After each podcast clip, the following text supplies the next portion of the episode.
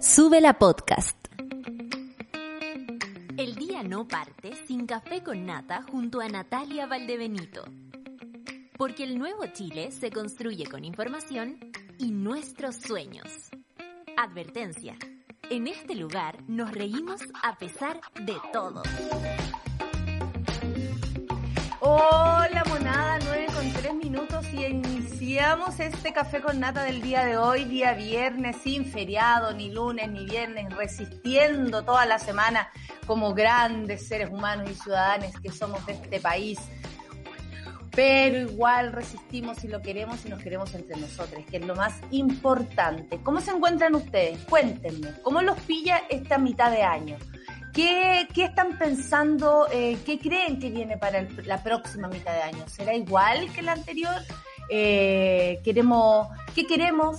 ¿Qué, qué vemos? Y, eso, como el, qué queremos y el qué puedo. Uh, está difícil. Hay personas que están de vacaciones, eh, que entran el lunes, eh, las niñas o adolescentes también, algunos entran a clases, veremos cómo está la monada, la monada paternal, la monada maternal, homo paternal, homo maternal, todo de nuestra monada. Explíquenos, pues vuelven a clase, depende de los padres, depende de las madres, depende de les madres, eh, en fin. Eh, hay muchas cosas de qué conversar esta mañana, así que vamos de inmediato con el informe del tiempo eh, que arroja aquí nuestra carta sinóptica. Eh, ya 18 grados en Arica, 17 en Iquique, 15 grados en Antofagasta, 18 grados en Copiapó, más bajas las temperaturas por el norte, ¿ah? 13 grados en La Serena y Coquimbo y se anuncian lluvias, al igual que en Valparaíso y la costa, 12 grados y lluvia. 22 grados en Santiago, el smog está asqueroso, amanecemos todos congestionados básicamente porque estamos respirando mier. 20 grados Rancagua. 11 grados en Talca y aquí yo me quiero detener en este tren. ¿No es que se acuerdan del tren millonario? Ya, yo me bajo en Talca. Me bajo en Talca hoy día para saludar a la Tere, para saludar al Will, por supuesto, y a la Tere en especial, decirle que va a salir todo bien, tenéis que abrigarte, Tere, porque son 11 grados los que van a ver por allá, así que te mando un abrazo, un beso, mucha energía y seguimos en el tren de la- del, del tiempo, 13 grados en Chillán, 12 en Concepción. Eh, no paro en Concepción. Ah, no, paro en Concepción. Pati, por favor, cuídate. Saludos ahí a Mauricio, si me están escuchando. 13 grados en Temuco, 11 grados en Valdivia, 10 grados en Puerto Montt, 11 grados en Coyhaique, 2 grados en las Torres del Paine y 6 en Punta Arenas. 21 grados en Rapanui. Le aprovecho de mandar un saludo a mi amiga Margot, que cumplió años por allá. 15 grados en Juan Fernández. Ella es una peruana que vive en la isla. Imagínense qué cosa más linda. Juan Fernández 15 grados y menos, miren, Juan Fernández 15 grados y menos 15 grados en la Antártica chilena. Y aún así se asoma un poquito de sol. ¿Qué me dicen ustedes? Qué lindo debe ser amanecer por allá. ¿A qué hora amanecerá? ¿A qué hora oscurecerá? ¿Ay, ¿Habrá luz? ¿Cuánta luz habrá? ¿Hará calor? ¿Hará frío? ¿Hará calor? Mucho calor en los lugares y mucho frío afuera. ¡Oh, ¡Qué ganas de ir alguna vez a la Antártica! Vamos a los titulares. Minsal informa 1.861 casos nuevos. Si ustedes se dan cuenta, son casi mil casos más que el día anterior, porque bien sabemos que miércoles, martes y miércoles eh, siempre las cifras son menores. Pues bien, llegando al jueves, las cifras son de 1.861 casos nuevos y atención, la cifra de fallecidos es 181 personas. Es decir, la cifra de fallecidos no baja. Y eso, por supuesto, que no- nos acongoja. Y por supuesto también, como siempre, eh, con mucho respeto y cariño, nos hacemos parte del dolor de haber perdido algún familiar en, esta, en este trance pandémico. Un abrazo para ustedes. 66 comunas que cambian de fase en el plan paso a paso ayer fueron informadas. Seguimos. Anuncian cambios al plan de fronteras.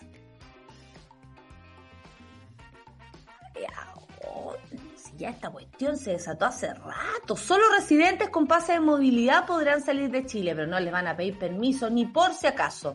OMS, más de la, del 75% de las vacunas contra el COVID han sido, eh, han ido a parar solo a 10 países. ¿Qué significa esto? Que está concentrada, comillas, la recuperación en los países que pueden pagar. Esto es el neoliberalismo en su máxima expresión. El que puede, paga. Y nosotros estamos dentro de esta lista y tenemos que aprovechar que podemos vacunarnos. Es lo único que diré. Es como aprovechar, comillas, el privilegio, ¿no? Somos privilegiados en este sentido. Y ayer, como hablaba la Marcela Cubillo, los que tenemos el derecho de los privilegiados, porque los privilegiados tenemos un derecho. Ese derecho tiene que ser absoluto. Ah, señora, por favor, vaya a vacunarse la lengua. Eh, encuesta, 73% apoya vacunación obligatoria y 96% de inoculados con Sinovac se pondría una tercera dosis. Me sumo a ese 96%. Piñera declaró por querella de lesa humanidad en protestas. Mira tú, mira tú, así es la cosa. Eh, calle las rosas. ¿Cómo son las cosas? Calle las rosas. Oye, eh, declaró a, a ver qué habrá dicho. No, yo nada, yo nada, dijo. Creo que le saltaba el hombro, eh, rompió la pared.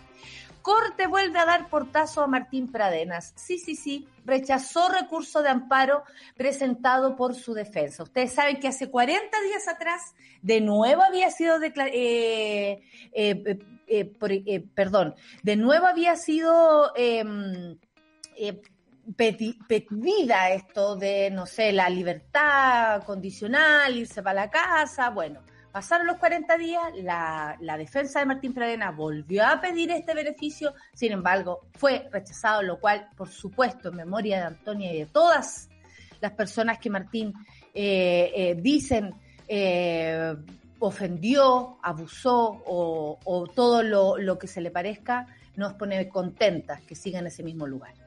Mujeres del PPD respaldan a Paula Narváez en las horas más difíciles de su candidatura y exigen participación ciudadana en cualquier decisión presidencial en unidad constituyente. La verdad es que a esta altura Paula Narváez es una víctima de violencia, eh, de, por lo menos de abuso porque francamente no puede ser que una candidatura eh, que está hace un rato en, en, los partidos políticos, liderados por hombres, por supuesto, la cosa sea de este modo.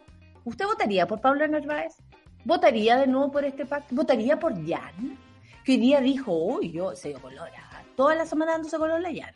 Yo el viernes voy a hacer mi anuncio. Y se fue para Vallenar. Y desde allá va a ser el anuncio. Están tirando ya eh, afiches con la cara de la llana y toda la cuestión. Uy, quiere anunciar. Oh, finjamos que nos sorprendemos. Em, la advertencia de Contraloría al ejército por declaraciones públicas de reiterarse, dijeron, terminará afectando el carácter no deliberante de las instituciones de la defensa nacional. Es decir, vaya quedándose callado porque usted no tiene nada que andar opinando, francamente. Y por último, Argentina se convierte en el primer país latinoamericano en reconocer Identidades no binarias. Qué buena noticia y tiene mucho que ver con el libro que vamos a comentar hoy día, con el invitado de hoy día, por supuesto, y la gran conversación que vamos a tener a propósito de eso. 9 con 11 minutos y nos vamos directo a la música. 10, eh, sí. Hoy día se cumplen 10 años y ¿saben por qué para mí es tan importante recordar el fallecimiento de Amy Winehouse? Porque bueno, un día como mañana, eh, se fue una tía muy querida también, mi tía más Amy Winehouse que, que tuve. Y mi tía que me enseñó y puso los libros en mi mano. Mi tía que me creía cuando yo andaba. Eh, voy a recordar a mi tía Congi a propósito de Amy Winehouse. Em, cuando eh, Amy Winehouse se fue, al, al, otro día se fue mi tía por razones que ella decidió. Y, y sigue siendo para mí una luz ¿Por qué, tía? Porque pusiste los libros en mi mano, porque creíste en mí, aunque yo era una cabra chica eh, absolutamente complicada, tú siempre creíste en mí. Tía mía, te llevo en mi corazón y te dedico esta canción de Amy Winehouse, Rehab, tal cual. tía, café con Natanzuela.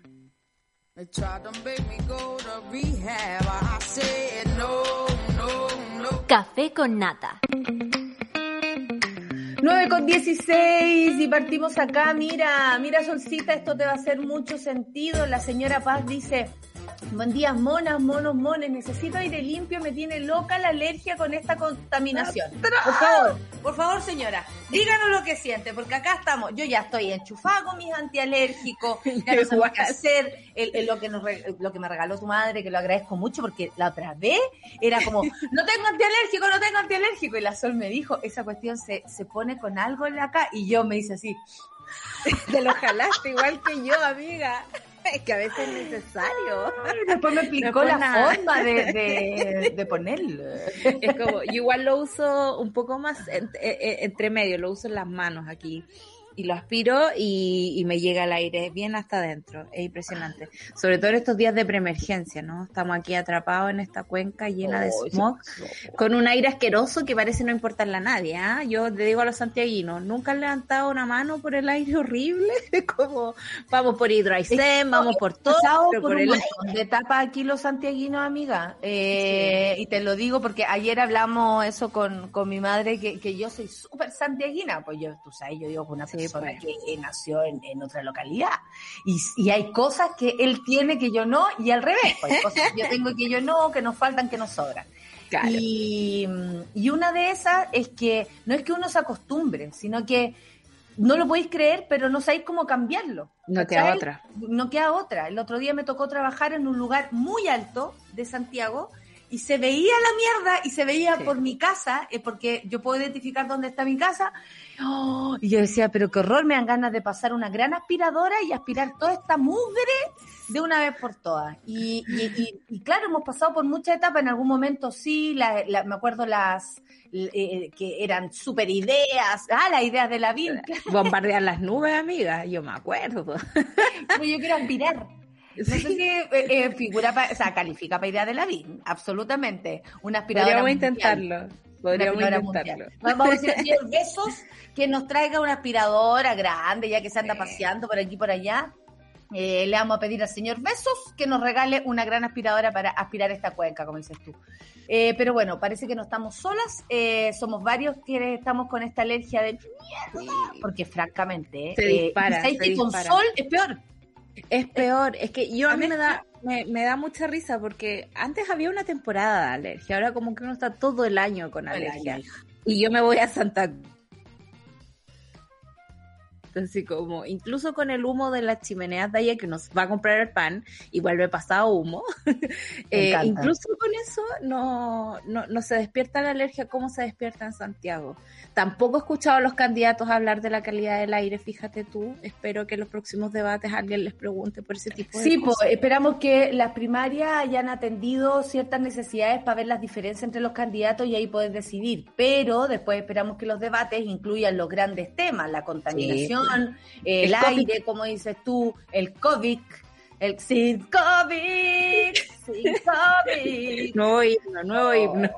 Nuevo himno, todo Chile quiere vivir sin COVID.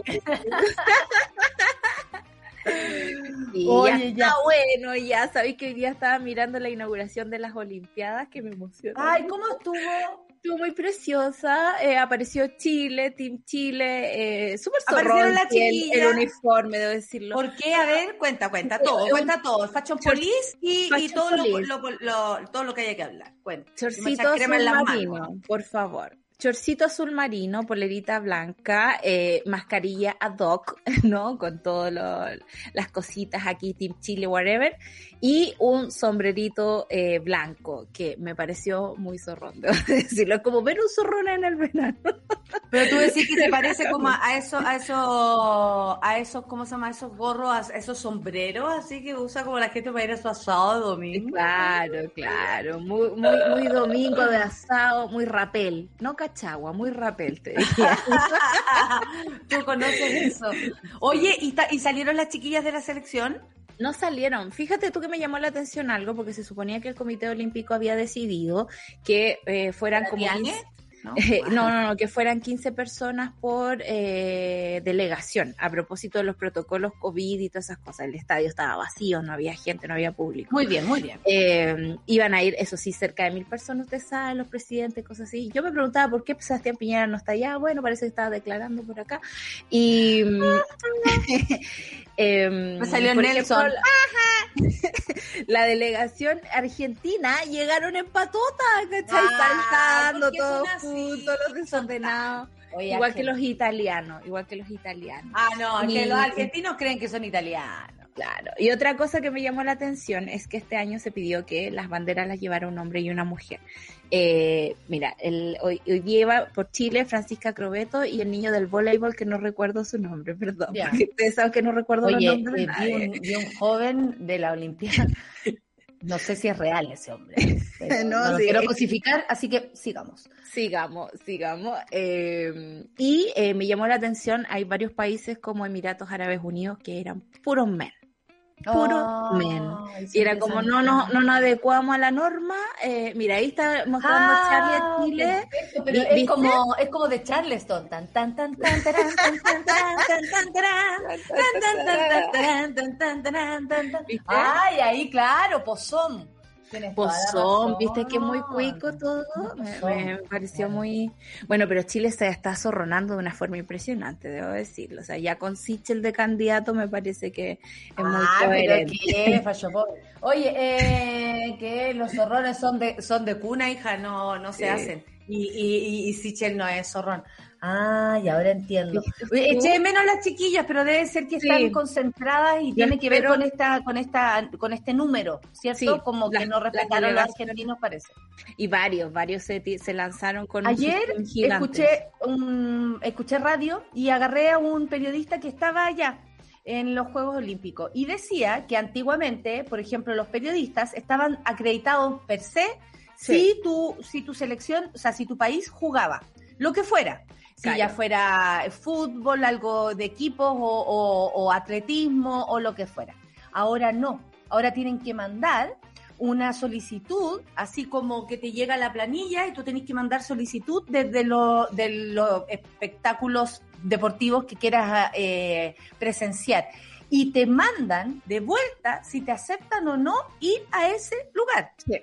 A Sí. muchos, él decía que a muchas eh, eh, selecciones de periodistas no les había salido tan bien porque tal vez postulaban o sea, como que igual hay una, unas ciertas como restricciones que Sí. probablemente tengan que ver con el aforo, me imagino yo, y con que Japón, eh, Hong, eh, Hong Kong, ¿no? En Hong Kong. Japón, no, Hong Kong En- es China. es eso, Tokio. eh, Ja- eh, es Tokio, eso, perdón. En Tokio eh, las cosas son ordenadas, po. Si Son no es súper nada, ordenadas. en- O sea- en- aquí en Argentina donde sería la cagada y andaríamos todos por ahí hasta los chilenos. en- en Imagínate, imagínate tú cuando volvió la selección argentina después de la Copa América, o sea, que la escoba en las calles. Y si, era- si había un lugar seguro para hacer las Olimpiadas este año, era precisamente Japón y Tokio con todos sus protocolos, a pesar de que hay varias bajas por eh, brotes de coronavirus que han ocurrido, por ejemplo, al equipo de fútbol femenino, si no me equivoco, de Sudáfrica, así como todos contagiados de una.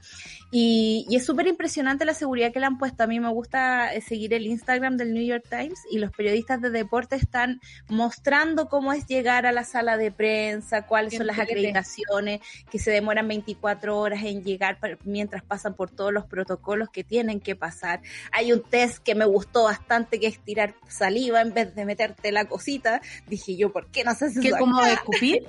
Claro. Escupir, tienes que llenar un cosito y con eso te ¿Un hacen tu? PCR. Eh, Bueno, Maravilloso. ¿Cuántas- Y, ¿cuántas cosas no soluciona una escupita? por supuesto, No, no, el otro día solucioné algo muy... muy no, sí, tenía que hacer un ejercicio y mi profe me dice, escupe la zapatilla para que no te, para que no te resbalí. Y yo dije, mire, para lo que sirve un escupito, yo pensaba que era Precioso. solamente como Leonardo DiCaprio Sí. enseñando la Rose. Exacto. A tirar el gargajo. a tirar el gargalo. Yo, yo le aguanto todo. Yo Leito Sí. le aguanto todo, te digo. Y solo, solo quería agregar que eh, en términos de seguridad y protección, esta burbuja ha sido muy entretenida. Debo decir que he escuchado a muchos periodistas chilenos allá así como, oye, qué lata esta cuestión que no nos podamos mover. Y, yo así como, francamente, no puedo creer que esté alegando contra las medidas de seguridad porque la BBC... Porque ya está en otro país, ubícate. Claro, en New York Times han ido documentando esta forma de cuidarse. Hay una burbuja, hay una aplicación. Si tú te sales del, de esta burbuja, la aplicación te acusa. Si tú pasas cerca de una persona que se ha contagiado, te avisa también. Entonces, la tecnología puesta a disposición, me imagino que esto también tiene que ver con vigilarte todo el rato, pero eh, la, tecnología puesta a disposición del cuidado. ¿Qué hace una? Nada, que haya que vigilar. Yo siempre cuando me han dicho, Natalia, tu teléfono, porque tu teléfono, ¿qué me van a ver? ¿Qué van a decir? Hola, hola, hola, aquí estoy, aquí estoy. ¿Qué va a querer? ¿Qué, ah, ¿qué quieren? ¿Qué quieren saber de mí? Sí, si uno no tiene nada que ocultar. Oye, la gente que, que no, no creo que esté bien que, por supuesto, la vigilancia sea extrema en el, aspecto que tengan tus, claro, que tengan tus datos y cosas, pero bien sabemos que la mayoría de nosotros no hace nada que tenga que ocultar. nada Los teléfonos ya te vigilan completamente. Sí, no somos tan interesantes. No, no, Eso es lo que, lo que, yo pienso. Así que, oye, Natalia, podríamos ver un día tuyo. ¿Qué onda? Si yo hago la misma guay que hace toda la gente, ¿me van a acompañar las cinco veces que voy al baño, ¿acaso? Bueno, eh, 9 con 27 y eh, hablemos de los números del MinSal. Casi mil casos más que el día miércoles. Eh, la información dice que 1.861 casos nuevos, y la cifra de fallecidos, Sol, que ayer fue la que te comenté, me llama la atención porque son 181 personas. Más estos planes, estos nueve, nuevos cambios del plan paso a paso, que dice que 66 comunas cambian en el plan, en las fases de fases en el plan paso a paso. En concreto, se trata de cuatro comunas que avanzan a transición, 26 comunas que avanzan a preparación y 31 31 comunas que avanzan a apertura inicial. Por otro lado, hay dos que retroceden de fase 2 a 3 y a la 3, por supuesto. Eh, Ay, a mí por lo menos me da un poquito, avanzan harta. ¿ah? Avanzan eh, demasiado. De hecho, ponte tú en Santa Cruz que yo tengo como el mapa más, más en la cabeza. Claro, y porque conoce, porque es más pequeño para entender. Sí. Entonces, por ejemplo, mi mamá me dice, no, hoy día hubo un caso nuevo o 20 en total, y yo me imagino el, espacio donde estamos y digo, ah, 20 igual, podemos zafar, podemos zafar. Pero ayer Santa Cruz pasó a apertura inicial. Y mi mamá me dice, va a quedar la masaca. o sea, va a quedar la masaca porque aquí, de nuevo, no se está tomando en cuenta el hecho de que en Chile la gente se mueve mucho. La gente se mueve de Curicó a Santa Cruz, de Santa Cruz a San Fernando, San Fernando a Rancagua, de Rancagua a Santiago. Y así, yo no sé qué está pasando, yo sé que estamos aprovechando estos números bajos, lo voy a decir con harta comilla porque la cantidad de fallecidos. problemas para el futuro, pues Exactamente. eso ya hemos aprendido, ya. Sí, yo no sé, yo no sé cómo vamos a aguantar de aquí a marzo cuando se acabe este gobierno, eh, esperando que haya un cambio de estrategia. ¿Te cachai? Se acaba el gobierno, se acaba la pandemia. la, variante Piñera era la peor. ¿Te cachai? No, mira, mira, cuidado con tus palabras, amiga, porque eres demasiado pitoniza. la variante Piñera es la variante Londo, Londo, Londo. Claro. Oye, eh, a ver, sigamos con una última información antes de irnos a la a, la, a, la, pausilla musical, porque hoy día viene una canción que si no te prendís con esa, francamente, anda a ver a tu psicólogo. Anuncian cambios al plan de fronteras. Solo residentes con pase de movilidad podrán salir de Chile. En el balance presencial de, esta, de la jornada, el MinSal informó de modificaciones al plan impulsado por el gobierno a raíz de la pandemia que incluye nuevas especificaciones para quienes deban realizar aislamientos en sus hogares o en un hotel de tránsito básicamente se mantiene el, eh, extranjeros, perdón, no residentes con pasaporte de origen del país, chilenos y extranjeros residentes sin pase de movilidad que cuenten con permiso excepcional aprobado en comisaría virtual. Lo que no van a tener que hacer ahora es, comillas, porque mucha gente lo hizo, mentir en comisaría virtual para poder viajar. Ay, no, si tengo un problema y en verdad tu único problema era ir a tomar sol a una playa. Chilenos y extranjeros residentes con pase de movilidad habilitado no incluyen menores de edad sin pase de movilidad, esto solo en el aeropuerto Arturo Merino Benítez. Lo que sí hay que preocuparse es al lugar donde uno vaya y qué restricciones tiene ese lugar. Una amiga está muy feliz porque aquí se abren las fronteras, más no sabe si el país a dónde va a ir la va a recibir, porque eh, Dinamarca en este caso cierra la frontera día por medio. Entonces, hay un caso, cerramos la frontera. no así Chile que abre de patas eh, con un número bueno. ¿Quiénes pueden entrar al país? Chilenos y extranjeros residentes en Chile, extranjeros no residentes en Chile, solo excepciones, no sé a qué se refiere, salvo conducto del consulado de origen o decreto 102 del Ministerio del Interior. Requisitos y medidas para entrar al país Completar la declaración del C19, PCR con 72 horas de anticipación, negativo por supuesto. Testeo a la entrada del país, eso no está comprobado porque no a todos testean. Aislamiento estricto de 10 días, eh, ¿dónde se va a hacer? La, la, Puedes hacerlo en casa ahora, si es que vives solo, por ejemplo. Exactamente. Y si tú viajaste, por ejemplo, ya yo vivo en mi, con mi familia, y si yo viajé y vuelvo, mi familia también tiene que entrar en cuarentena. Claro. ¿Cachai? Porque yo traigo algo de afuera, comillas, lo que sea. Bueno, yo me vine una vez con una infección, hija, que fue la corona, eh, cerquita. Aislamiento estricto de 10 días, como decíamos, seguimiento de viajeros por 14 días, autorreporte de síntomas, testeo y Autorreporte. Hola, Autorreporte. amanecí bien. Hola, amane... no, me- no me lo veo. Tengo No me- fiebre. Y sabéis que no veo que alguien te responda, porque a lo mejor uno puede hacerlo. Pero ¿quién está al otro lado? Ah, ya, se siente bien, ya, qué bueno, ya. No, no sé qué significa esto. Casos positivos y sus contactos estrechos son derivados a residencias sanitarias donde se realizan aislamiento. Hay que decir que las residencias sanitarias salen bien caras, entonces mucha gente Sí. también dice, Mer, ¿qué hago? Eh, me voy a la residencia, tengo que pagar 300 lucas que no tengo, si ya el pasaje me sale pues. caro. Bueno, aislamiento obligatorio en domicilio para personas con pase de movilidad. El aislamiento es por 10 días con todos los cohabitantes que se encuentran en el domicilio declarado, es decir, no pueden entrar ni salir nadie, por mucho que haya viajado una persona de este grupo. Claro. Deberán llegar al domicilio declarado en el transporte privado en su máximo de 5 horas, o sea, apúrate. Y si uno vive en otro país, en otra ciudad más lejana, No te puedes mover, o sea, tienes que moverte en un radio de 5 horas. Por ejemplo, podría llegar hasta... A La Serena. Claro, a La Serena, Talca, Conce, si no me equivoco. a lo más, a lo más Conce y Así es, y en, en un transporte privado. Es complicado, encuentro saben, ya yo. todos saben a lo que me refiero cuando digo manejando como Lucianes. Eh, aislamiento en hotel transitario para mayores de edad que no tengan pase de movilidad y para personas que no pueden llegar en menos de cinco horas transporte privado, lo que decíamos, a un domicilio, ya sea que vivas más lejos, por supuesto, y te vayas, no te vayas en avión, porque también Claro. podrías tomar un avión y estar en tres horas en Punta Arenas, por ejemplo. Pero eso podría significar, eso no es un transporte privado y podría significar contagiar a otras personas del mismo avión. Entonces ahí está ahí jodido. Por favor, no se metan en un avión.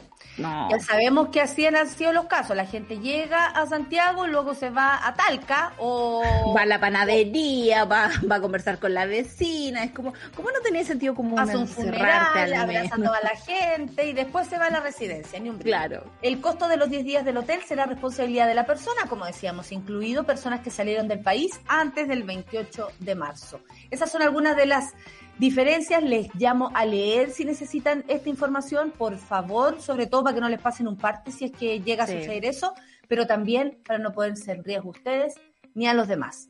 No, Así eh, no olviden la mascarilla, no olviden el distanciamiento social, como la solcita que anda para todos lados con su wincha. Eh, la loca, la, la- la loca, La la loca, la wincha dicen la farmacia. Sí. Eh, es el único lugar donde va la solcita. Oye, si con esta canción no se prenden, están muertos. Les digo, ¿ah? MC Hammer con eh, It's all good. Tan, tan, tan, porque está todo como el pico. Qué mejor que cantar que está todo bien. Café con nata en suela. Estás viendo Sube la Mañana. It's all good. Ah, so good.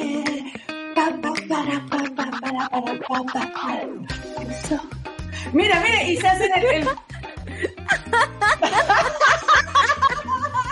el borrachito. Amiga, quería hacerte reír esta mañana y lo logré. Lo, lo ¿viste? Me lograste.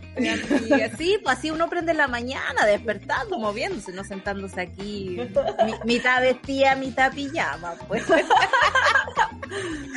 Oye, espero les haya gustado mi performance. Hermosa. Ah, es muy, Super muy que- La tía que baila, ah, la tía que baila. La tía que baila, maravillosa, la tía que baila, siempre levantándonos el ánimo. Qué buen viernes, ¿no? Qué buen viernes. Sí, por supuesto. Oye, y, y porque ustedes pueden ver que mi estado físico, ah, porque Maravilloso. Otra, otra tía habría quedado. Esta tía hubiese quedado así. La tía de la catita habría quedado así. Oye, eh, 73% apoya la vacunación obligatoria. 96% de los inoculados dice que se pondría de nuevo la tercera, o se pondría la tercera eh, dosis de Sinovac. Tú, delante dijiste, ¿por qué hacen esta encuesta si la vacuna nunca va a ser obligatoria?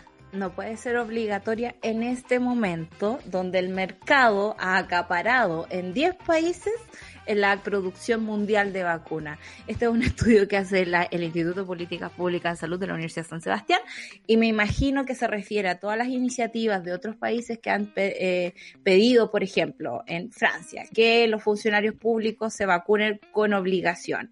Acá nadie está en esa condición por dos cosas. Uno, porque la vacuna se aprobó en, eh, de forma de emergencia, está en un estado experimental y eso no es malo porque la ciencia experimenta, digamos, es su pega.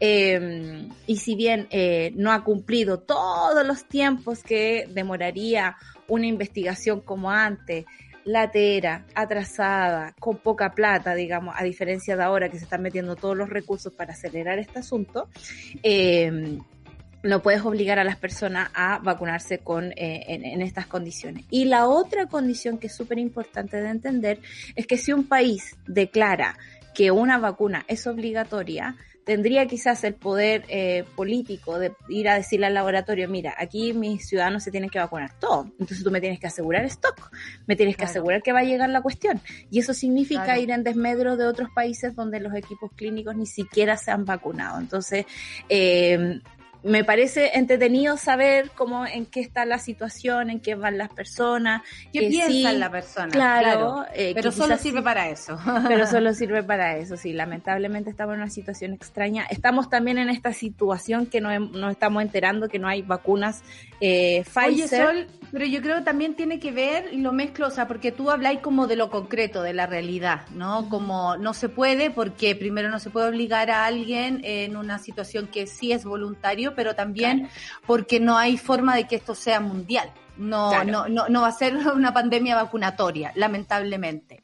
Y además, creo yo, porque, eh, pero esto se hace una pregunta básicamente porque yo creo que nos planteamos el hecho de que hay gente que no está vacunada y que puede ser, comillas, un riesgo. No digo que todos lo sean, ¿ah? porque una persona vacunada también puede contagiar a alguien. Sí. Pero tal vez por eso se hacen estas preguntas, como eh, respecto a la empatía, cuando la gente dice, ¿qué le digo? Por ejemplo, la otra vez una, una señora decía, ¿qué le digo a mi hijo de 21 años que no se quiere vacunar? Y yo como que le dije, ¿sabéis que si ya no funcionó la empatía? Si ya no funciona que tú le digáis, ahí que no está esta casa si no estáis vacunados. Si ya no funciona que no va a poder volver al colegio, porque muchos colegios también están pidiendo, o al menos a los cabros más grandes, que vuelvan con su, eh, eh, o, los mismos padres dicen, si tú no tenés las dos dosis, no vuelves al colegio. O algunos cabros también se sienten más seguros si lo hacen así. Em, si ya no funciona eso, ¿qué? Y yo lo único que podría decirles es que el mundo va a cambiar respecto a esto? Y por eso es la pregunta. Porque tal vez para viajar te van a exigir vacuna, para ciertos trabajos te van a exigir vacuna, para ciertos eh, tipos de actividades te van a exigir estar vacunado, ¿cachai? Entonces tú ahí, por supuesto, te puedes restar o quedar afuera de algún proyecto o quedar afuera de algún viaje porque tú dices, no, a mí nadie me va a obligar a hacer esto. Está perfecto.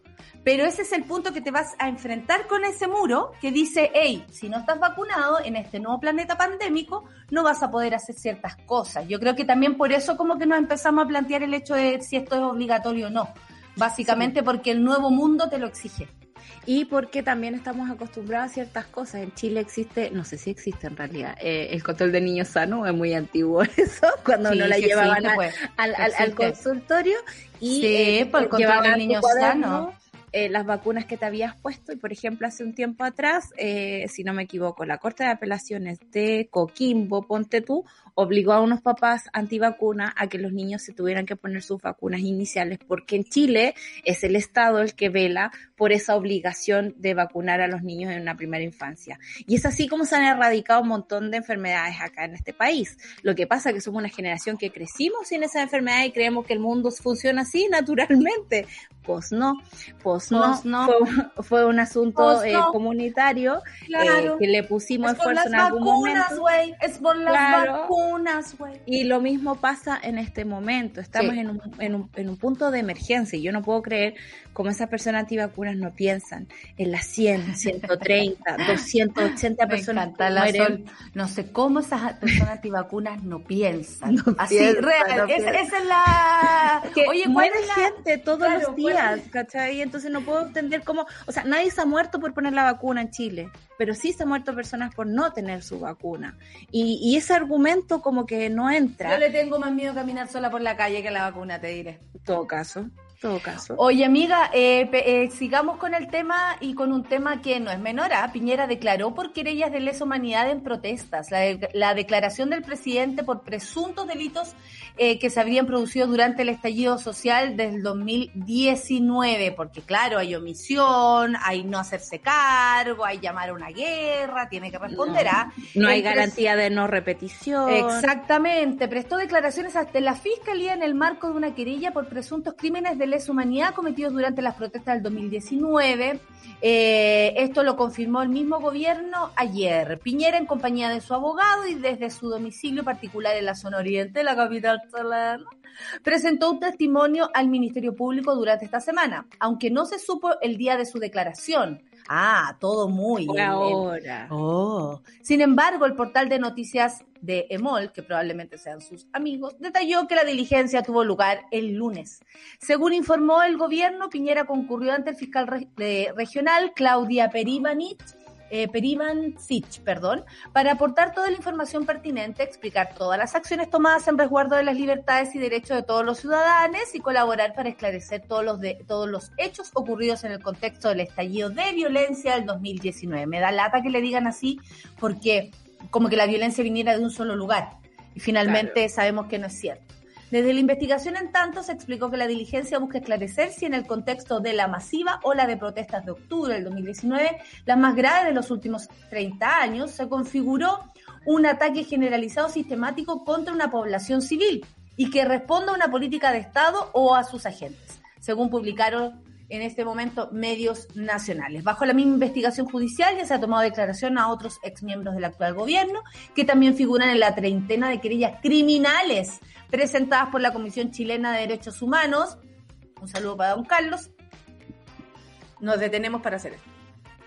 Eh, y otros organismos. Entre ellos figura el ex ministro del Interior de Seguridad Pública, Andrés Chadwick, primo además del primer mandatario, Gonzalo Blumel, más conocido como Gomero, que ni ganó en la Convención Constitucional, junto con el actual intendente y gobernador de la región metropolitana, Felipe Guevara. De igual forma se han recogido los testimonios también querellado ex, ex general director de Carabineros, el señor Mario Rosas y el oficial que hoy ostenta el cargo, Ricardo Yáñez. Se han abierto hasta hoy más de 4.600 causas contra agentes de carabineros o militares organismos internacionales como Naciones Unidas, Amnistía Internacional. Revísenlas las, las redes de Amnistía. Amnistía, está súper, súper despierto con todo esto que está pasando. Human Rights Watch han ah, denunciado los excesos y abusos policiales en Chile, apuntando a las graves violaciones a los derechos humanos. Eh, a mí me parece que esto es muy, muy, muy importante y un presidente declarando es una gran noticia para la justicia porque creo que no habíamos... Por, eso la moneda dijo, eh, anunció el miércoles que esto había sido el lunes, porque no querían que estuviéramos atentos a esto. Y lo que está pasando es muy heavy. Esto podría ser una, una portada. El presidente declaró por las 4.600 denuncia. O sea, no estamos hablando tampoco de una persona, de un hecho aislado, nada. Es muy importante y nuestro estallido social tenemos que seguir cuidándolo desde todo punto de vista, incluso desde este, sobre todo desde este que tiene que ver con la justicia. Y por eso es que también ponemos la noticia a la Deutsche Welle, ¿no? Que ve desde afuera lo que está pasando. Desde adentro es súper complicado. Todas las notas están llenas de eufemismo, con mucho cuidado de hablar del presidente. Ay, a ver, cuéntame. ¿qué no, es, no, es, no es común también, eh, o sea, a ver, pensar que justo salió lo de Enjoy esta semana y estuvimos un rato distraídos por ese lado. Eh, es complicado, ¿no? Me parece que mm. la prensa en Chile lamentablemente eh, está siendo financiada por un sector eh, político industrial eh, que es parte del mundo de Sebastián Piñera, entonces no podemos informarnos directamente ahí. Si bien la nota sale en Emol, sale en la tercera, eh, como tú dices, esto debería ser titular. ¿Y con qué titula LUM, por ejemplo? ¿Con qué titula la tercera estos días? Francamente, con cosas bastante ajenas a eh, la jerarquía de importancia que tiene esta noticia. la medalla dice, la declaración debió ser pública y transmitida por televisión abierta. ¿Cachai? O sea, eh, fue privadísimo y la verdad es que yo creo que se está aprovechando del fuero de presidente. Una vez que salga de ahí, ay, queda, poquito, pero igual es un gran paso. ¿Te acuerdas de ese comercial? Queda poquito, muy poquito. me, me, parece igual importante que ocurra dentro de su mandato, ¿cachai? No, no, no antes y después, donde las cosas tienden a diluirse un poco, ¿no? Blumel, por más que nosotros lo recordemos, también se diluyeron como sus responsabilidades una vez que sale de, del gobierno. Chadwick sabemos que sigue teniendo las mismas influencias por todas partes porque puede. Y, y eso es doloroso, creo yo precisamente por estas garantías de no repetición, eh, donde el pueblo chileno ha pasado por estas demasiadas veces. y me gusta aquí como dicen eh, cuando hablan de, de los carabineros, dicen la policía militarizada de Chile. Y es así. Tenemos una policía militarizada que disparó contra los ojos de sus ciudadanos durante mucho tiempo, que lo sigue haciendo aún, eh, y que pareciera que se, hubo, que se normalizó de una forma bastante incorrecta, creo yo. Sebastián Piñera no ha estado a la altura de responder frente a estos cargos y yo espero que la justicia haga su pega nada más, que tiene que ser revisar, llevarle un justo proceso como esperamos que pasen todas las personas investigadas en este país eh, y que alguien pague por todos los daños que se hicieron durante octubre del 2019 y, y que eso nos abra los ojos para el resto de violaciones a derechos humanos que ocurren en este país. Claro, eh, a mí por lo menos me, me, pone contenta, como tú dices, que se haga durante su gestión, durante su administración. Creo que es un precedente de nuestra justicia que no habíamos visto. Eh, es como para, para decir, oye, las cosas igual si, si hay voluntad, porque ustedes saben que en este país una cosa es la ley, otra cosa es de dónde vengas, y lo siguiente es la voluntad. Eh, hay que tener voluntad para hacer esto y les agradezco, y lo digo de todo corazón, a todas las entidades, a todas las abogadas, abogados, abogades que están detrás de todo esto, eh, básicamente porque es justicia por las personas que han muerto en, en, eh, a causa del estallido social, que murieron, y de tantas personas que resultaron con lesiones eternas para siempre y que no han tenido ni un poco de cuidado, ni un poco de respeto ni un poco de justicia desde ningún punto de vista, ni siquiera en el trato que le da este país, ni siquiera en el trato que les da eh, el Estado de Chile.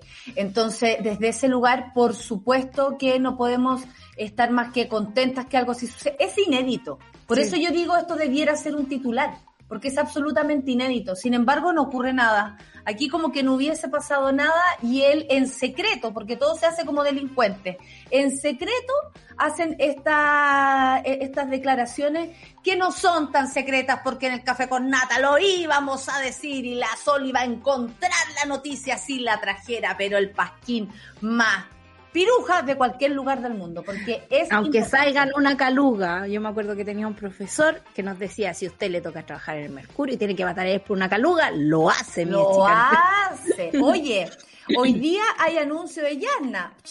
Taima anuncia que la Yarna. Es verdad. Pues. Oye, pero yo también voy a hacer un anuncio. A ver. ¿Qué Resulta que el show Sin Miedo del Mercado Publicán va a entrar en situación on demand por este Me fin encanta. de semana. Así que van a tener la posibilidad de verlo cuantas veces quieran, cuando paguen sí. Oye, eh, ¿y se puede ver desde el extranjero? Of course, se puede ver desde el extranjero y con mayor razón si está on demand, porque así claro. puedes verlo en el horario que a ti se te facilite la vida. Así que entra en calidad, ya está a la venta, eh, ayúdenme a promocionar, este es mi trabajo y lo queremos tanto porque no tenía idea la sangre y el sudor y lágrima que me costó ese show, así que solamente lo quiero decir porque eh, es un trabajo muy lindo que hicimos con un equipo que se esfuerza eh, y que nada, pues, que por supuesto que eh, nos gusta mostrar lo que hicimos porque ya viene lo nuevo. De hecho, estas uñitas hablan de eso. Eh, estas uñitas falsas, claramente. Hoy día hay anuncio de Yarna.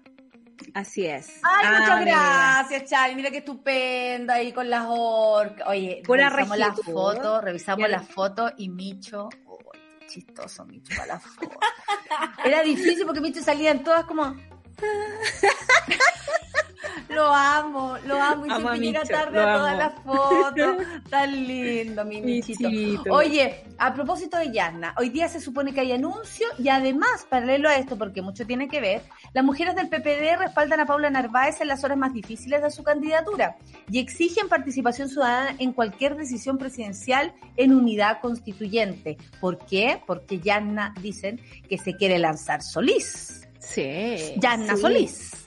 Y piensa tú que el PPD también se anduvo mostrándole hilacha estos días, porque si bien estaban súper alineados con el Partido Socialista y la candidatura de Paula Narváez, ayer me pareció muy loco y, y me acordé de la entrevista que hicimos con la, con la Pía, ¿no? Que como que se asustó un poco cuando yo dije la democracia de las personas y la democracia de los partidos, ¿no? Y, y- y me parece que son conceptos que igual tienen que entrar en discusión en estos momentos en que la no lo ciudadanía hagamos, no exige que todo sea transparente dentro de las legalidades, porque la primaria a la que Carlos Maldonado se quedó esperando en el CERVEL que alguien llegara, eh, me parece que eh, es muy loco lo que está pasando ahora, que algunos que ya habían comprometido cierto apoyo se estén dando vuelta en este momento.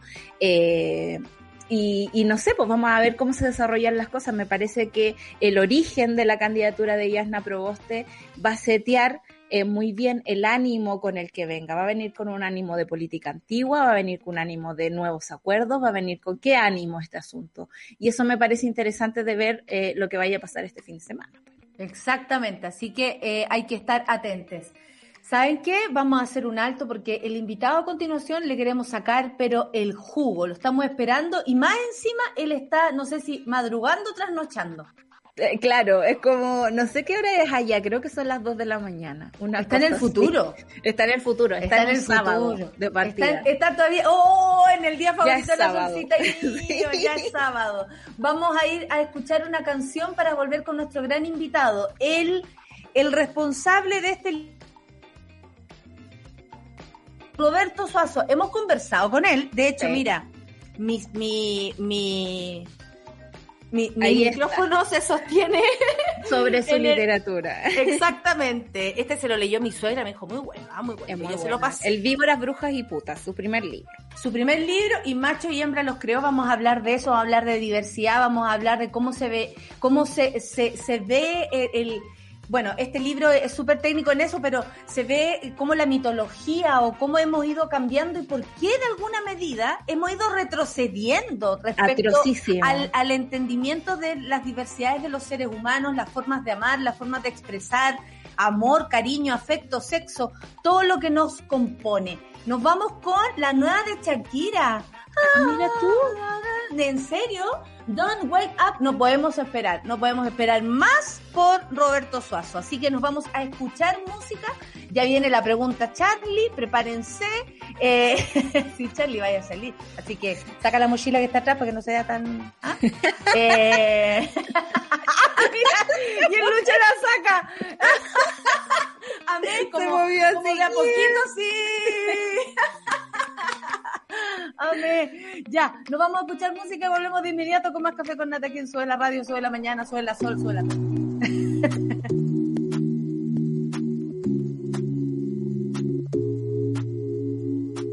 Do you remember how we lit up the room?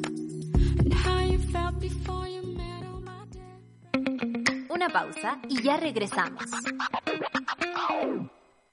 Volvió Escudo Negra. Una cerveza con cuerpo, con color y con sabor más intensos. Escudo Negra, porque siempre se puede tener más carácter. Escudo, hecha con carácter. Las historias del nuevo Chile necesitan un medio independiente. Suscríbete a Sube la Club y construyamos juntos un nuevo medio para un nuevo Chile. Baja la app y súbete a Sube la Club. Ya estamos de vuelta en Sube la Mañana. Ay. Estamos de vuelta después del café con nata, no se pueden olvidar, tenemos una gran programación. Viene el Super Ciudadanos con nuestra querida Rayena Araya, la sigue Claudita Cayo, Claudita Cayo con Satélite Pop y deben seguir arroba Chirimoy Alegre en todas sus fechorías. Caseritas a las 12 con Isidoro Ursúa, a las 3, la 2.10 con Nicolás Montenegro y Fernandita Toledo. Y atentes por favor a las redes sociales de Jacur y Grace Lascano porque van a estar contando todo lo que pasa con las elecciones este fin de semana a propósito de los Juegos Olímpicos. Volvemos de inmediato con después de la cortina con nuestro gran invitado desde el futuro sin coronavirus. No, te pasaste. No sé si esto es una entrevista o el Festival de la Envidia. Café con Nos gusta conversar, anhelamos aprender y disfrutamos escuchar. Descubre a un nuevo invitado en Café con Nata. Aquí estamos, mira, tenemos en- entre, entre medio de nosotros, que el pleno sanguchito, a Roberto Suazo, escritor nacional que ahora vive, por supuesto, lejos en el futuro, autor de este libro, Macho y Hembra los creó. Una historia de la diversidad de, de género en el mundo antiguo. El autor no muestra el libro porque nos confesó que no lo tiene. ¿Ah? Bienvenido Roberto, hemos esperado mucho por conversar contigo. Aparte eres mono, así que más bienvenido todavía. Sí. Hola Natalia, hola Solcita. Eh, sí, pues encantado de estar acá. Encantado de estar acá. Es desde el futuro, desde el día de mañana. Son las 2 y 4 minutos del día sábado 24 de julio acá en Nueva Zelanda. Oye, eh, hicimos una introducción, ustedes saben, él es el, mira, porque yo, eh, Roberto sostiene este programa, porque mi, mi, mi micrófono, ¿y sabéis por qué lo hago? Porque elijo lo- lo- los libros, es una cosa mía, mental. Esto es uno de los libros, el primero de, de, de Roberto, Víboras, Putas y Brujas, eh, y el más reciente, Macho y Hembra los creo. Finalmente, el, el Roberto también tiene una unas curiosidades que para ser hombre, lo voy a decir así. Lo voy a decir así, y discúlpame Roberto, porque te tocó. Eh, a mí, como me tocó esto, a ti te tocó eso, y eh, desde ahí nosotros no, nos inventamos y somos lo que somos. Eh, me llama mucho la atención tu búsqueda respecto a esto, y no puedo dejar más que ahora en manos de Solcita esta entrevista, porque ella es una fan tuya, ustedes Sí, son soy amigues, hay que decirlo. Le mandamos saludos también a tu pareja que nos está escuchando del otro lado, La eh, acostada en la cama, Valeria. Muy bien. Y, y nada, po, emocionante recibirte. Solcita, por favor, la Sí. pregunta, porque está en otro lado del mundo este hombre. Está en otro lado del mundo y por eso, a pesar de que estamos muy interesados en el libro y tenemos muchas preguntas del libro, también queríamos preguntarte cuál es la situación de Nueva Zelanda. ¿Cómo es vivir sin COVID? ¿Es verdad que llega un caso cada mil horas? Así como, ¿Cómo es el asunto allá? Lo encontramos muy cuático porque acá se siente un poco como que no puedes escapar del virus y esa es un poco la estrategia que ha usado el gobierno. O sea, ustedes están condenados a, eh, a contagiarse y en algún momento los vamos a atender, pero al parecer la estrategia ya es otra. Cuéntanos qué está pasando en Nueva Zelanda. Claro, la estrategia acá fue diametralmente distinta y eso se eh, evidenció desde el principio. O sea, acá la idea era que nadie se enfermara o que la cantidad, la menos cantidad posible de gente se enfermara. Esa, esa fue la propuesta inicial y todo se Mira, no, no, igual ustedes me dijeron así como, ya, claro que envidia, como, no, no Sí, pues hijo, como- ¿qué quieres? Va, pues, se va a poner a alegar y ser agradecido. Oye, alegan mucho. Los kiwis acá son súper mal agradecidos, alegan mucho. ¿En serio? Los kiwis son los neozelandeses. Sí, sí, son súper buenos para alegar y uno dice, oye, ustedes no saben de dónde vengo yo, pues, ¿cachai?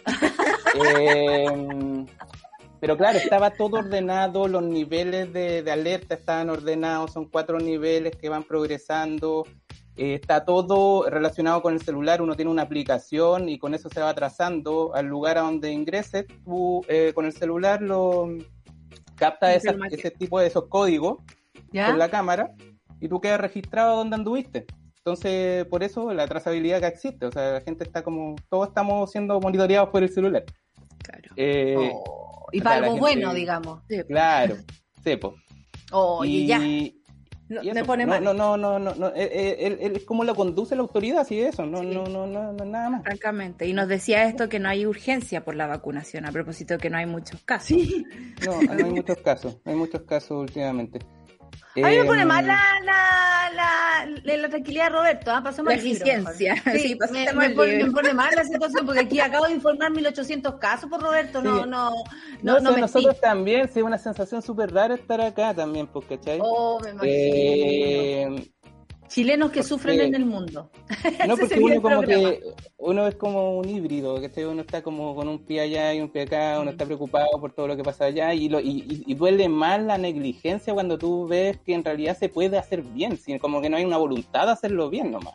Claro. Acá que los kiwis no somos especialmente cuando dicen así como, oh, la raza es la mala, los chilenos somos súper, eh, no sé, pues, eh, incontrolables. No, Claro. acá los kiwis es lo mismo, se van a- les dan un feriado y se van a la playa en masa, hacen la misma aldecera, pero se previene eso, pues se controla, se contiene de alguna manera, ¿cachai? Claro. Claro. Es como voy a hacer la Eh, escoba, pero voy a avisar por dónde ando, por último, para, Por para último, o sea, generar se- lo hacen una vez nomás, después no lo hacen más, porque, porque ya ven las formas que no se haga más. Eh, Oh, ya, pasemos al libro, Roberto. ¿Sabes por qué? Lo. Porque además este libro, eh, bueno, primero que todo te presento a Charlie que está ahí del otro lado. Eh, también le interesó mucho a Charlie porque además conoce un montón sobre esto. Eh, Solcita, haz una introducción del libro para no dar spoiler, pero al mismo tiempo explicarle a la gente por qué tiene que leerlo y por qué es tan interesante. Nosotros ya lo El- leímos, pero... El libro es demasiado entretenido, está lleno, como dice el subtítulo, una historia de la diversidad de género en el mundo antiguo. ¿Por qué hacemos el link con Charlie? Porque Charlie es nuestro experto en el mundo antiguo y en diversidad eh, en, en la radio. Y va contando una historia que pareciera que a pesar que estuvo ahí todo el rato, no la conocemos. Habla de ejemplos de diversidad en el mundo antiguo, en cómo se creó, eh, digamos, el- la historia que conocemos ahora y nos parece como tan decir, chuta, a mí yo lo, lo que me pasó esta semana, sobre todo por la discusión del matrimonio igualitario en el Parlamento, es que veía a Iván Moreira y quería mandarle el libro, ¿cachai? Así como, por favor, deje hablar de lo natural, ¿no? Porque todo lo que nos dijeron que era natural, en realidad es una construcción que viene solo de la historia, incluso del lenguaje y de la dominación de otra, de, de una persona por sobre la otra, ¿no? ¿Cuándo se fue toda la mierda, Roberto? Eso, Porque Roberto. finalmente uno lee el libro y dice, claro, imagínate, hasta, hasta 1911 el adjetivo lesbiana apareció en los diccionarios internacionales somos co- solo como término geográfico y gentilicio de los habitantes de Lesbos. ¿Desde cuándo después pasa que lesbiana significa un una insulto? O, ¿cachai? O, o- Mm. y y una forma de vivir y, y arriesgarse en la calle y vivir en, en según tú, Roberto, por supuesto, ¿cuándo esto se dispara y cambia tanto? Sí, mira, igual eso- todo eso es relativo y depende de la cultura. En el, en el libro se centra en el mundo antiguo porque en el mundo antiguo, a mí me gusta el mundo antiguo, yo soy súper arcaico, debo confesarlo, soy como premoderno. ¿Por qué? ¿Cómo vives? ¿Cómo vives tú? ¿Cómo vives? no, yo llego hasta, eh, como las materias que me interesan, llegan hasta el siglo XVI y después digo, ¿para qué? No, no sigo leyendo más allá. Y, y para atrás, todo lo que venga para atrás, todo lo que venga para atrás me interesa. Sean amigos, Ya. por favor. Sean amigos ustedes, por favor. Entonces depende de la cultura, pues, o sea, yo me interesa ver el mundo antiguo porque uno dice, oh, lo, lo, lo antiguo es como, sería como más tradicional, más conservador, Claro. ¿cierto? Ese sería como la, lo- el, el- el prejuicio. Sin embargo, si uno va como a cultura antigua, incluso a, a- a contextos bíblicos, encontráis como más eh, historias de representatividad que incluso las que teníamos hasta hace poco, porque yo, por ejemplo, yo crecí en los 90 y lo- la única eh, modelos de representatividad, de diversidad y disidencias de género eh, eh, estaban en la animación japonesa. Porque tú no, nunca nos advertí, nunca nos hablaban de Sapo de Lesbos en el colegio, a pesar de que nos hablaban de los griegos, nunca nos Claro. hablaban de los mitos, de los dioses de género fluido griego, nunca nos hablaban cuando, y, y por supuesto y la gente que socializa, socializa y se culturiza y aprendes como los significados de mundo dentro de contextos religiosos como el cristiano en sus diversas variedades, eh, no se le enfatiza, por ejemplo, lo- las narrativas del rey David y Jonathan, que son narrativas Eh. homoeróticas, por ejemplo, o de Ruth y Noemí, que son narrativas que otras iglesias en, en el mundo, otras iglesias cristianas en el mundo aceptan y la, aceptan la lectura desde la diversidad para justamente acoger gente, ¿cachai? Claro. En cambio, nosotros lo que vemos es gente que es religiosa, fundamentalista y que apela a secciones de la Biblia específicas, por ejemplo, el Levítico 18, Levítico 20, me lo sé de memoria ya. Quizás como, Me encanta, me encanta, me encanta, sigue. no, no vas a ser, un hombre no vaya a ser con otro hombre como, como, como si fuera mujer. eso es abominación, y más encima siempre termina, Yahvé, yo soy Yahvé, tu Dios, porque es como muy autorreferente, Yahvé, así como, Claro. yo Yahvé. Eh, ya, pues, y esa cuestión es como ya, no, no yacerás, no te acostarás con un hombre como si fuera una mujer, y apelan a eso, ¿ya? Aunque el Levítico es un libro específico dentro del Antiguo Testamento, eh, que se escribió en un contexto eh, donde el pueblo de Israel estaba, digamos, tratando de diferenciarse de los cananeos, ¿cachai? De ciertas costumbres de pueblos vecinos que incluían ciertos eh, eh, cultos religiosos que incluían la sexualidad. Eh, tiene todo ese cuento, entonces eh, enfatizan eso, ponte tú, ese, ese mandato eh, en contra de los homosexuales para fundamentar su odio, su odiosidad. Y por ejemplo, yo no sé si, si seguirán los otros mandatos, porque tú leí Levítico 19 dice como tú no podrás usar un, un- un- un vestido con dos hilos diferentes combinados. Quizás están pecando gravemente desde lo textil, ¿cachai? Desde la moda, y no lo saben. Desde lo Eh, textil. enfatizan, enfatizan el, el, digamos, el, el texto que les sirve para fundamentar su odio. Mm. Eh, y la, la Biblia entrega espacios para la representación de las diversidades. Eso es lo, lo interesante. ¿cachai? Entonces, el, el trabajo del libro era como justamente mostrar eso. Como esta, esto muy antiguo y que uno ve muy conservador y que se instrumentaliza en términos súper conservadores eh, y agresivos en contra de las diversidades, como la Biblia, eh, puede también mostrar como eh, espacios de representatividad. Eh, entonces, es encontrar como eso. A mí me gusta como lo, lo antiguo por su novedad. Me gusta esa frase también. Qué Increíble, parece más, más moderno lo antiguo que lo, que lo, Claro. que lo nuevo. Es, Sí. muy, es muy loco porque se asumían cosas como naturales, ¿no?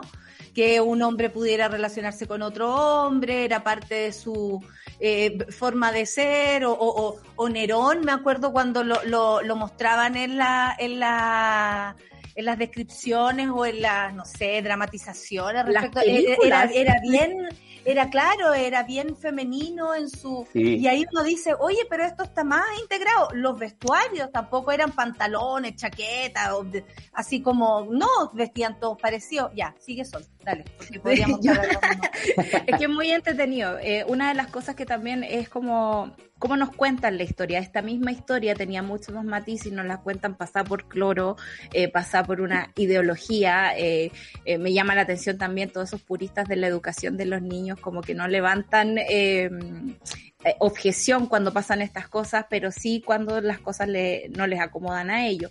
Y, y me pregunto si eh, en un principio todos fuimos mujeres, porque me llamó mucho la atención esa parte Ay. del libro, eh, donde, donde hay un origen biológico común, donde después la misma naturaleza nos muestra que no es binaria, que hay más de un sexo, que la cosa puede modificarse. Ayer, ponte tú, antes de ayer estaba leyendo una National Geographic, nada que ver, pero hablaban del árbol del kaki, que cambiaba su sexo de acuerdo a la cantidad de, eh, de, de frutos que quería dar.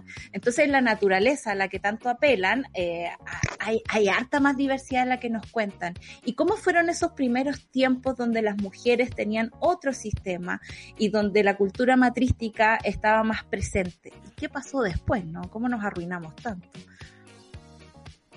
Yeah. La, la naturaleza, dice. claro. Ya, son está Pero es que son, son varias preguntas y trato Sí. que no se me escape nada. Eh, no, está bien, pues, está bien. Eh, de la naturaleza es un buen punto de partida porque justamente yo, yo escribí el libro, claro, pensando en, eh, en, en personas eh, de disidencias sexuales, diversidad de género, Ah, Eh, que pudiesen eso pudiesen encontrarse en el libro. Eh, pero también escribí eventualmente pensando en que podía caer en las manos de un eh, recalcitrante, de una persona fanática, de un odioso. Entonces eh, hay muchas apelaciones como a, digamos, a los argumentos típicos y sumamente débiles que se, que se esbozan muchas veces para fundamentar odiosidades, porque no son, no son argumentos racionales, o sea, son cosas que van para, eh, digamos, eh, eh, incitar odio, ¿ya? Eh, entonces apelan a la emoción. Y la naturaleza es uno de los argumentos, eh, digamos, maestros que ocupan siempre, así como cómo, va, cómo van a haber relaciones homosexuales, cómo van a haber personas de género fluido. Si en la naturaleza todo está repartido en dos, siempre hay, animalitos hombres, animalitos mujeres. Los animalitos hombres van a cazar y llevan la, la comida para que la animalita mujer lo prepare en la cocina animal. Ya, cualquier cosa en eso, ¿cachai? Eh, y no, pues la naturaleza es súper sobreabundante. Si uno quiere buscar una palabra para definir la naturaleza, cómo es la naturaleza, es sobreabundante. Es muy diversa. Se dan situaciones insólitas. Hay animales que cambian su, digamos, su, sexualidad, digamos, su sexo eh, en el transcurso del tiempo. Eh, eh, hay situaciones de la vida humana también y animal en que eh, los individuos son no solo una persona y un solo sexo, sino muchos sexos. Como la- y estoy pensando en una situación súper que, que un señor como Moreira o un evangélico valora mucho como la maternidad, ponte tú. ¿Qué pasa en la maternidad? Una madre es un, es un individuo que encierra la potencialidad de muchos seres, ¿cachai? Se encierra otro ser adentro. Es un ser, por lo menos, dual, digamos. Eh, y eso también es naturaleza, ¿ya?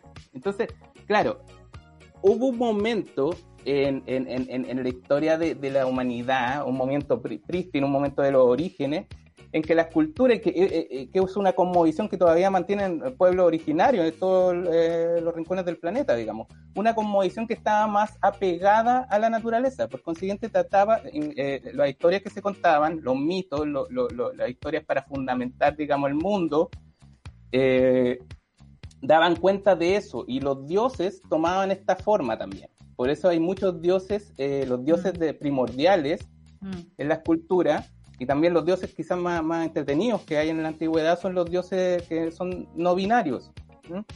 Son dioses como la diosa Inanna, que era una diosa sumeria, los sumerios son antiquísimos, quizás la primera civilización, de hecho la primera civilización eh, eh, me- medio oriental de que tenemos registro porque ellos inventaron la escritura, eh, tenían esta diosa la Inanna, diosa Inanna era, era, se presentaba como un ser andrógino, ella decía como que ella era un, ella era la princesa del cielo, pero ella era un noble jovencito. Ella venía del cielo y bajaba hasta la taberna y, y se aparecía como con barba, ¿cachai? Y tenía todo eso, eso esa, esa, esos atributos eh, eh, eh, ambivalentes. ¿Mm? Otro dios importante es el dios Dionisio. Sí. No lo sabremos los actores y actrices. Mm. Ahí empezó todo. Exacto. po. De hecho, es un dios, eh, es un dios que, que, que- que igual eh, a mí me siempre digo así porque yo soy fan de Dionisio. Eh, Yo también. sí, Sí, po, Dionisio Baco. está. Y como siempre te dicen como, ah, ya, el dios del vino, así, ah, bueno, Marco Petit. Más Sí, que eso. Eso es mucho más que eso. Es el dios del teatro también, como dice la nata. Y eso implica que el dios de la máscara, el dios de la transformación de la, de la individualidad, el dios de la transfor- El dios de la transformación fiesta. identidad. el dios de la fiesta, el dios del carnaval, ¿ya? El dios del vino, el dios de la vegetación, el dios de la muerte y la resurrección. Bueno, y su, y su, su culto implicaba, este, por ejemplo, esto que llaman algunos estudiosos el transvestismo ritual, eh, que es que en, en su culto los eh, celebrantes, lo- lo- lo- lo- las personas que iban a adorarlo, eh, participaban de otro. Entonces esto se ma- manifestaba en que el hombre se vestía de mujer, la mujer del hombre, y hacían estos cross-dressing, estos, estos cambios de, de traje. Pero no era, una, eh, eh, no era una cuestión simplemente lúdica, sino que era una experiencia religiosa que justamente lo que te demandaba era que tú fueras el otro en ese momento. O sea, el hombre iba a ser la mujer, la mujer Es un iba a ser el ejercicio de hombre. empatía, igual. Es un ejercicio de empatía profundo y eso era lo sagrado. Y es, estos Y, ritos... y- y de experimentación también, po, porque el mismo ser humano experimentaba cambiar para la fiesta, digamos, pero para cambiar, po. cambiar. De hecho, ese es el origen de, la, de, de lo que hablan el éxtasis religioso, el éxtasis. Eso es salirse de uno mismo. Esa- el origen de esa palabra es muy bonita porque eso quiere decir salir de uno mismo. Oye, Entonces, es el- Roberto, Eso es lo religioso, ¿sí? Eh, hay, hay una persona que está en éxtasis, precisamente. eh, Él es Charlie. eh, En nuestra juventud Es en que- éxtasis. Es que, a- amigo, yo eh, tengo la facilidad de agarrar una cosa para engancharla con otra. Tal vez no tengo habilidades, no- nada más, pero en eso sí. Eh, Charlie, elegimos a Charlie, bueno, porque él es el representante máximo de nuestra diversidad en la radio, es nuestro orgullo también, porque además es un gran profesional. Y le pedimos, porque también es un admirador del mundo antiguo, de la historia, sabe un montón, escribe sobre esto. Sigan a Charlie en todas sus redes, ¿ah? Eh, no, sí, ríete nomás. Eh, y, y viene la pregunta Charlie, así le pusimos, porque además Charlie se devoró el libro. Entonces eh, pensamos, ¿cómo no va a ser Charlie el que te haga una pregunta eh, en esta ocasión? Así que a continuación, la pregunta. Charlie. Oye, momos y platillos, me encanta. ¿Cómo estás, Roberto? chan. Mucho gusto. Bien, Charlie. Eh, oye, primero que todo, decirte que me gustó caleta el libro, la portada, todas las referencias, no sé, Autena en la portada, por ejemplo, es bacán. Y lo que mencionaste hace un rato de, como de personas como uno, como yo en este caso, ¿cachai? Como buscar referencia en el mundo antiguo, es mi crecimiento. Tengo como, estoy tatuado entero con cosas de mitología, me gusta mucho el mundo antiguo, lo encuentro bacán. En cuanto a eso, me gustaría preguntarte, ¿qué tuviste que dejar afuera? Porque hay 5.000 años de Oh. historia como registrada, ¿cachai? ¿Qué tuviste que dejar fuera y que te hubiese encantado como meter? No sé, como los seis géneros del, del Talmud, ponte tú. ¿Qué te hubiese gustado como meter ahí que no pudiste? Qué buena pregunta, Charlie, por la chucha. No, y, y claro, sí. ¿Por qué y- tiene, y mucha razón de que, que hay muchas cosas. Hay muchas cosas que quedan afuera. Eh, historias de transformación, ponte tú, yo, eh, cosas como más romanas. Ahora estoy leyendo mucho del poeta Ovidio por razones de la investigación que estoy haciendo acá. Este de- se- eh, en inglés le dicen Ovid, entonces. Mi madre se llama Ovid. Ángela Ovidia. Claro, Covidio. Cáchate. Covid. Qué bonito el nombre. Eh, Ella no piensa lo mismo. Y Ovid- el Ovidio habla mucho, tiene un libro, La Metamorfosis, ¿cachai? que, es una colección de mitología antigua, justamente. Entonces, el tema es como la transformación, el tema es la transformación. Todo está en movimiento. Y ahí hay como historias muy bonitas, ponte tú, de. A veces como del tra- travestismo de dioses poderosos. ¿cachai? Como, como Zeus, que es como todo un, un- es como el, el- el macho de guerra, Zeus, eh, el, el dios padre todopoderoso. Y en ciertas ocasiones él tiene como que, que transformarse como en una ninfa, ponte tú, porque quiere seducir a otra ninfa. Esas historias son muy entretenidas y esas tuve que dejarlas fuera, ¿cachai? Como que tuve que, que enfatizar alguna parte como de eh, sacar un poco lo romano, pero es- es inmensa la cantidad de, de historias que hay. También hay partes como, ponte tú, hay, hay, hay estudiosos que hablan también de, de posibles eh, casos como de, de, de homosexualidad, pero en el Nuevo Testamento. Hay un, hay un caso de un, eh, de un eh, centurión, no, es un, es un romano, es un patricio romano que llega a ver a Jesús con su esclavo.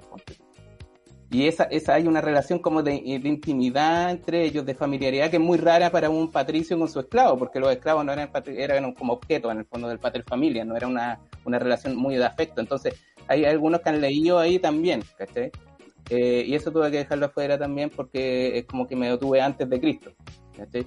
Y, y también no solo en el mundo antiguo, si yo, yo habría querido como seguir para adelante y seguir como en la, en la Edad Media, porque también uno dice como en la Edad Media vino vino eh, eh, la Iglesia Católica, el predominio de esa conmovisión y claro, ahí se todo se fuera, todo, todo, todo se acabó, ¿cachai? Todo se acabó la fiesta, pero no, eh, de hecho es muy interesante el- cómo se mantuvieron cultos paganos en, en la Edad Media y también es muy interesante a veces eh, eh, eh, reflexionar en torno a, a ciertas construcciones de masculinidad dentro, de la propia, Mm. dentro del propio catolicismo. ¿cachai? Por Ah. ejemplo, a mí me llama mucho la atención como los padres de la Iglesia Católica, que son padres de la Iglesia Católica, los fundadores de la Iglesia Católica son los padres de la Iglesia Católica.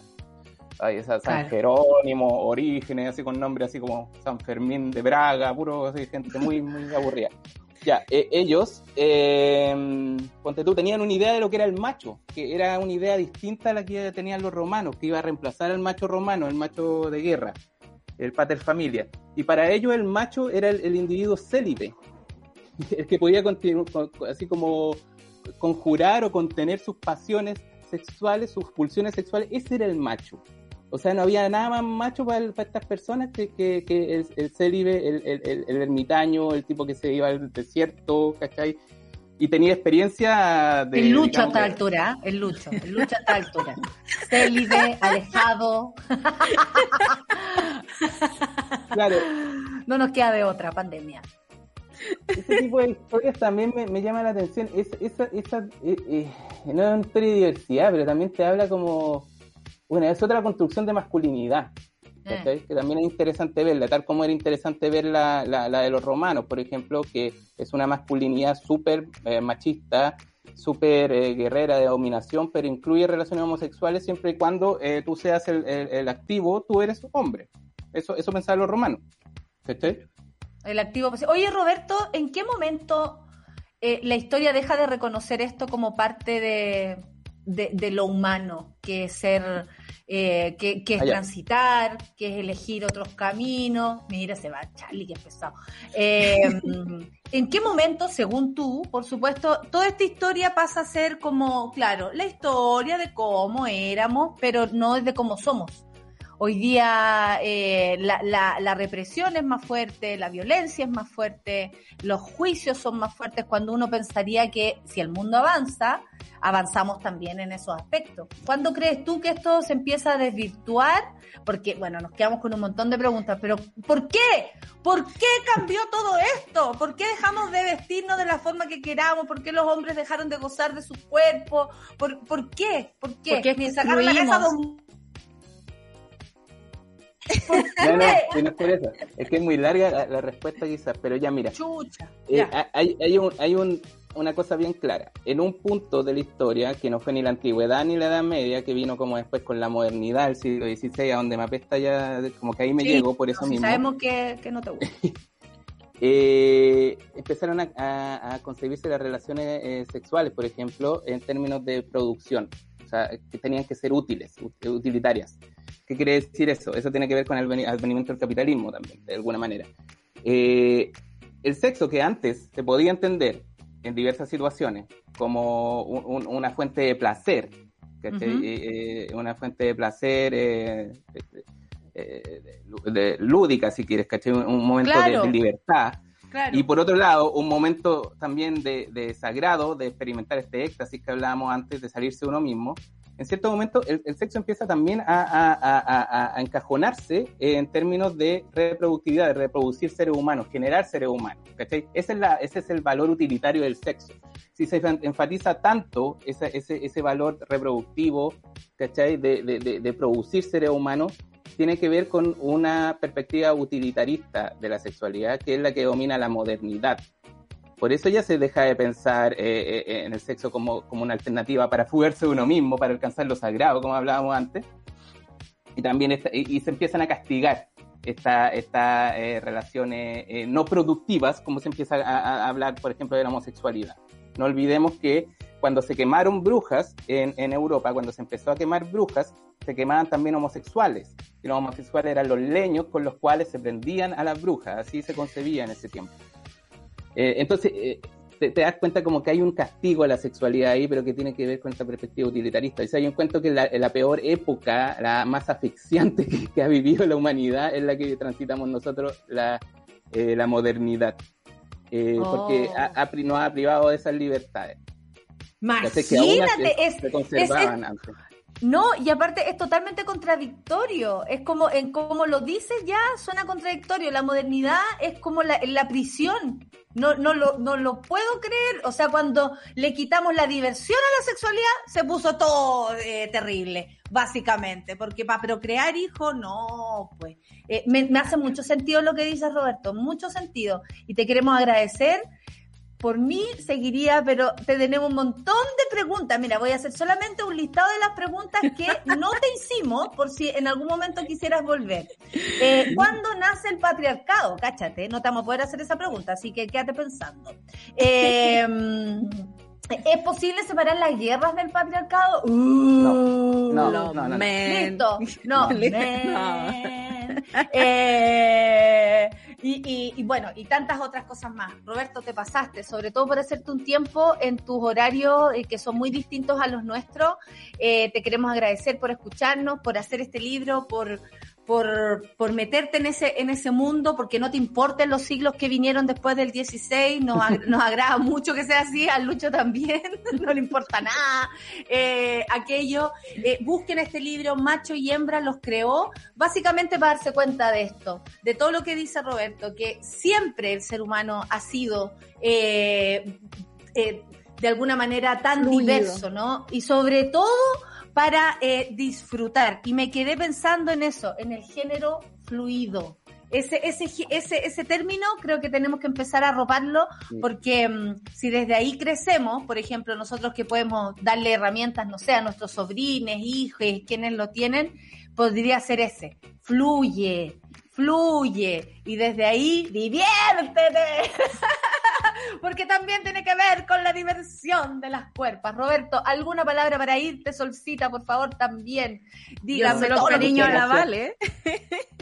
Muchas gracias por la invitación y, y cuando quieran, de verdad, solo avísenme para tener mi café, eh, estar atento a la hora por si estoy durmiendo, pero avísenme y yo feliz eh, sigo hablando Yo creo ustedes. que yo creo De que verdad. sí podemos volver a hablar, sobre todo por, por los tiempos que corren y por las cosas Sí. que se están armando acá, como tu visión, porque yo quedé con una pregunta, como esto se hace pensando que tú veis Chile desde lejos, ¿qué tiene que ver Chile para ti en todo esto?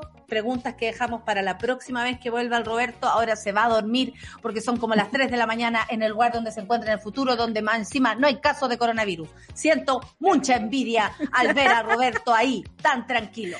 Oye, Roberto, te queremos. Eh, muchas gracias por estar del otro lado. La solcita está en llamas. Nos faltó un montón de cosas por preguntar, pero no importa. Existes y este libro también existe. ¿Macho y hembra los creó? Es una buena pregunta. Muchas gracias, Roberto. Muchas gracias a ustedes, muchas gracias. Chao. Chao. Cariño a la Vale. Cariño a la Vale. ¡Despierta, Vale! Oye, Sol, tantos temas. Es- Esto, eh, eh, yo creo que Charlie está igual, como que uno le hace explotar la cabeza. Sí. Aunque por supuesto que Charlie conoce todo de lo que estamos hablando. Obvio, obvio, se maneja y se da vuelta los temas para allá y para acá. Pero eh, Exactamente. Yo sé que estamos súper pasados la hora, perdón Rayen, pero solo digo, quiero recomendar, si lo pilla por ahí, en una biblioteca pública, amigos, en, en la biblioteca pública digital. Se me cayó, eh, perdón. es- en su librería favorita, consiga este libro, está lleno de información eh, presentada de una forma súper amena, súper bacán, eh, súper amorosa, digamos, no es 10 lucas en busca libre, dice Charlie, despacho en un día. Em, Imagínate, sí, a mí, a mí me llegó así. Yo lo hice así. yo en lo un hice día, así. en un día eh, está lleno de ejemplos y, y, y por Dios que hace bien eh, sentirse Oye, invitemos, invitemos a la Rayena a la conversa. Sí, ¿cómo estáis? Yo solamente, ¿Cómo porque además las temáticas se juntan y todo es muy espectacular. Para solamente le quiero preguntar al Charlie qué es en la portada. ¿Por qué hablaste de la portada? Cambia el mic Rayen Eso- por mientras. Estaba portada, espérame, que tengo que cambiar yo también el micrófono. ¿Sabéis qué? Porque Ah, mi pero te sobrina me perfecto. preguntó quiénes Ahora sí. eran. Mi sobrina me preguntó quiénes eran. Esos son dos personajes del anime Revolutionary Girl Utena, que es, es como de los 90, uno de los primeros animes que se atrevió a tocar el tema queer, ¿cachai? Ellas dos son dos mujeres, ¿cachai? Una es Anti y la otra es Utena, ¿cachai? Que durante todo el anime van tratando de como enfrentar como de una forma muy mística su relación. Ah, perfecto. A mí mi sobrina me preguntó, ¿y quiénes son? Yo le dije, dos mujeres que se aman, sin entender de qué estaba hablando, pero... Literal, sí. Inventé. ¡Ay, qué bueno! La tía que inventa salió del paso. Oye, Charlie, gracias. Gracias por lo de hoy día también. Te queremos mucho. No, Rayen, grande, bienvenida, mi guachita que viene de azul. Fantástica. Sí, ¿Cómo se encuentra? Bien, oye, contenta porque es viernes, luego los lunes contenta porque es lunes, ustedes saben, es la dinámica familiar. Eh, contenta además porque vamos a tener una conversación que eh, tiene que ver con algunas cosas que han ocurrido esta semana y quién no ha visto algún meme sobre la negrita, digamos, pero fuera de eso, es lo que significa mirar desde los ojos de la publicidad los cambios que la sociedad va experimentando, cómo se reflejan, cómo se asumen, eh, en algunos casos va después del cambio, en otros eh, casos va proponiendo cambios también, eh, así que vamos a conversar acerca de eso con el director creativo de Macán, José Ignacio Solari, que nos va a acompañar en un instante. Oye, yo tengo que decir que la próxima semana no estaré. Ah, y ¿de veras, quedará en manos de la Solcita y de la y de la Rayen eh, el café con nata y luego todo lo demás. Así que nada, me despido de los monos, solo serán cinco días eh, en, en un retiro básicamente para trabajar lo que viene. Así que Va y vuelve gracias- la nata. Gracias, voy, y vuelvo, gracias por permitírmelo, sube la radio, por supuesto, me tomo mi semana de vacaciones básicamente para trabajar, pero es lo que viene y, y merece mi preocupación para que después el público goce de lo que tengo que decir porque es mucho. Eh, así que yo vuelvo el próximo lunes y me despido el día, esta semana y dejo en las manos, en las mejores manos, en Rayen, en la Clau y en la Solcita, por supuesto, el café con nata. Imagínense si lo dejaba en las manos la Pancito, no lo voy a dejar en las manos la Rayen. Obvio, si yo confío en mis amigas más que nada. Así que yo me despido hasta una semana más, amigas Nata. queridas. Muchas gracias por, por permitirme esto. Gracias, Charlie, te quiero. Gracias, Lucho, te quiero. Los voy a extrañar. Nos vemos en una semana más. Lindos Se el textos. café con nata. Gracias, amiga. La semana más estresante de mi vida. ¡Chao! ¡Super ciudadano! Eso fue Café con Nata junto a Natalia Valdebenito. Tu dosis para partir el día informado y muerto de la risa. Revisa este y otros capítulos en subela.cl o en nuestra app.